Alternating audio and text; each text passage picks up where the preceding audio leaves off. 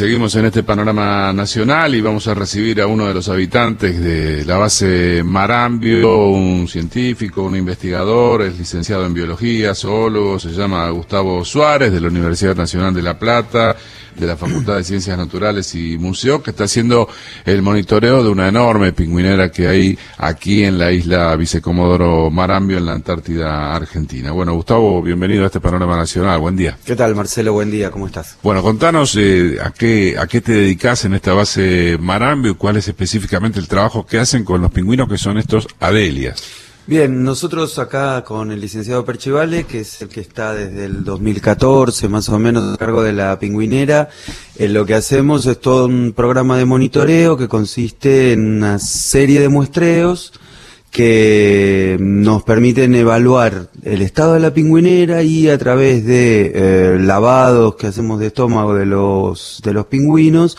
eh, evaluar las poblaciones de krill.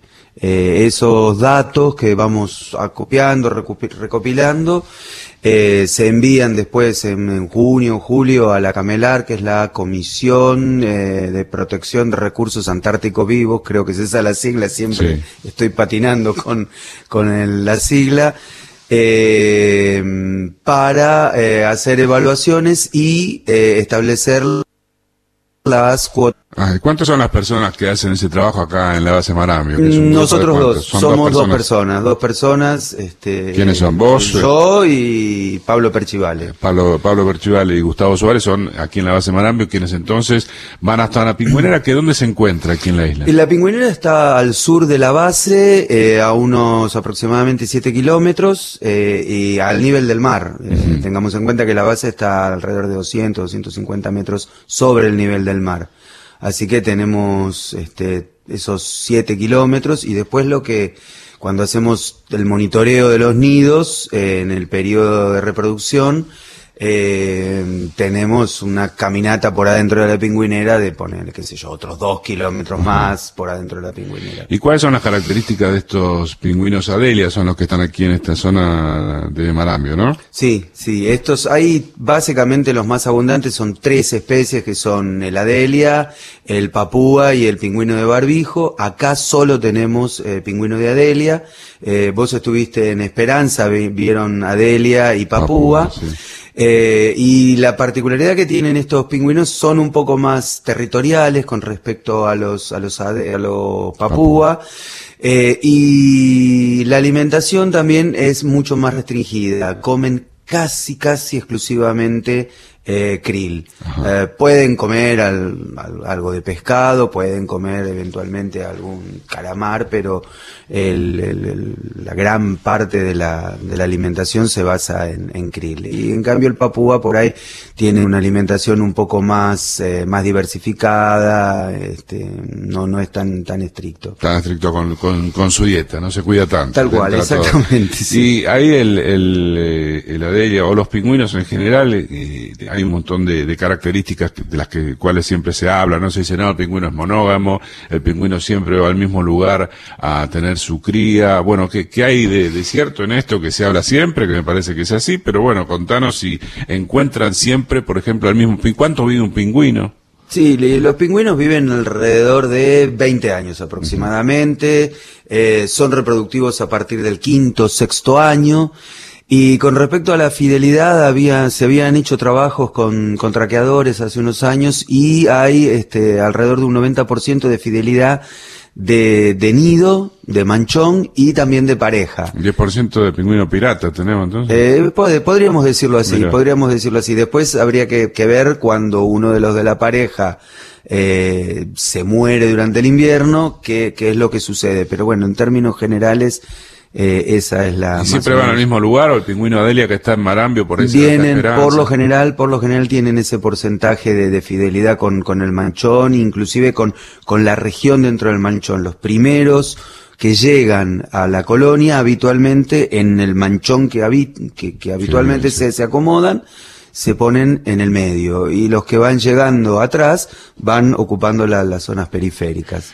Más o menos es esa la, el comportamiento. Eh, ¿Desde cuándo estás acá en la base? Y yo salí de Palomar el 16 de diciembre y acá llegamos el 18, el día de la final del Mundial. Ah, muy bien. Festejaron, digamos. Festejamos acá, vimos el ¿Cómo fue partido. festejar acá? ¿Cómo, cómo fue una locura? Eh, sí, sí, raro porque este es un, un lugar totalmente distinto, pero bueno, en distintos ámbitos dentro de la base se vio el partido, la mayoría acá en el comedor, después algunos siguiendo distintas cábalas eh, en distintos lugares, yo lo vi en, en el Omega, que es un es un depósito de, de la, de la DNA, de la Dirección Nacional del Antártico, este, bueno, ahí éramos seis, siete que lo vimos ahí. Después en el laboratorio de ozono había otro grupo que este, eran los más estrictos con las cábalas. Ahí estuvieron. Ahí estuvieron. Ahí estuvieron también un ahí, grupete, sí, sí, Este, viendo el y- partido. ¿Y hasta cuándo se queda el equipo que estudia esto? ¿Hacen todo un periodo, un semestre, un trimestre? A ¿Cómo ver, eh, en el tema del seguimiento de la colonia de pingüinos involucra pre-campaña y campaña, así que Pablo está desde eh, fines de septiembre, principio de octubre, que es Cuando van llegar, llegando ah. los pingüinos, correcto, las primeras actividades que se hacen es pesar eh, los animales que llegan eh, y estamos hasta que se van los últimos que ya está empezando a suceder. Eh, ya a- anteayer fuimos a la pingüinera, adultos se ven muy pocos eh, y Porque los adultos se van. los adultos primero van a vivir al se van, y permanecen en el mar Ah. eh, durante todo el año. O sea, es una especie que hacen tierra exclusivamente para eh, reproducirse, para apareación, reproducción y cría de, de pichones. Y en, y en el territorio, digamos, acá en Marambio, quedan los pichones ahora. O, no, o también, se van, se van los adultos y ahora ya se están quedando los últimos pichones. Eh, que se O sea que en están un par de cambian- meses no- no hay más pingüinos, No, en no, un no par de días. Ah, de acá, antes de fin de mes, eh, yo te diría el año pasado, para el 18, 20, yo estuve el año pasado también. Eh, 18, 20, ya prácticamente los que quedaban probablemente este, iban a quedar porque por ahí son eh, animales que, que no se no que no, bien, no, claro. no, que no se meten en el mar o, o que son eh, animales chicos de bajo peso y, y ya no se meten en el mar. Entonces eh, son ah, Claro, es una individuos especie que puede vivir arriba o abajo, no tiene ningún problema. Claro, claro, pero se alimentan exclusivamente en el agua. Entonces, si no se metió al agua, Se le complica. mm, se le complica. No ¿Y el tiene- depredador acá que tiene cuál es? Eh, acá en tierra no tienen depredadores naturales. Acá no. No, en, tien- en realidad en, en tierra no tienen Sí. depredadores naturales. Eh, los que predan sobre los pingüinos en general es eh, la foca leopardo. Eh, pueden predar sobre los pingüinos este, como carroñeros, más que nada los petreles gigantes. Por ahí el petrel gigante Le da, le da que sí, eh, caza algún pingüino, pero en general como carroñeros y, y los escubas también son ca- carroñeros. Las orcas en el mar también. En el agua son es el lugar donde tienen su alimento y sus riegos.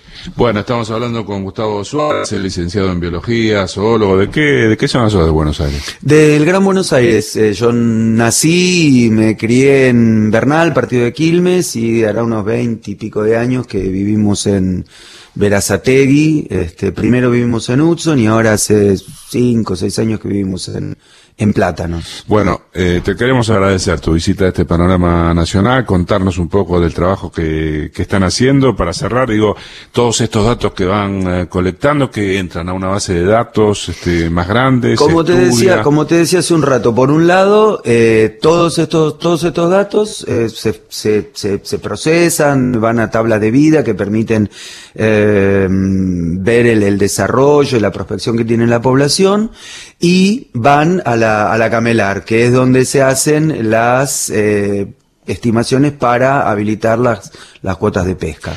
Muchísimas gracias. Bueno, ¿eh? La gracias actividad científica aquí en la base Marambio, en este caso, bueno, el estudio de los pingüinos, que son de las especies que, y de una variada cantidad de especies que habitan en la Antártida Argentina. Aquí en la zona de la base Marambio tenemos estos eh, adelias, ¿eh? que son estos pingüinos este, que tienen como una vinchita blanca en la... No, son todos los que tienen cabecita negra. La cabeza negra. La cabecita La negra. vincha blanca son los Este, papúas. Un poquito más bajo que, lo- que los papúas.